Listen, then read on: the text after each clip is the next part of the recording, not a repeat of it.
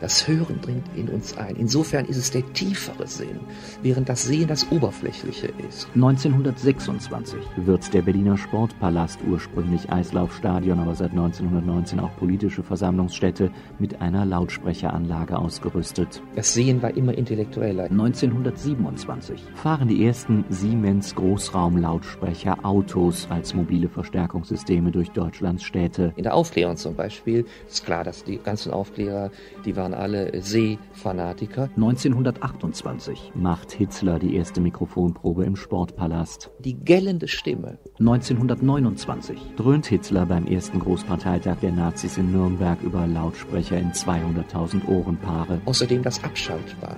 Das Hören kann man niemals abschalten. Deshalb sind wir da ungeschützter.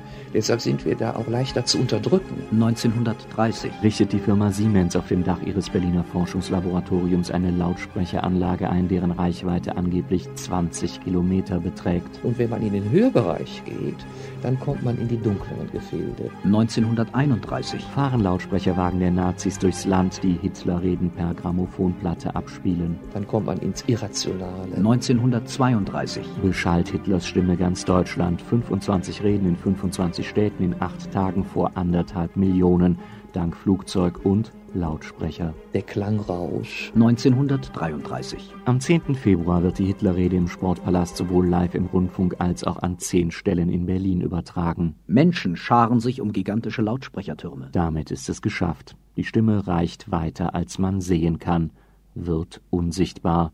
Die Stimme kommt aus dem Off.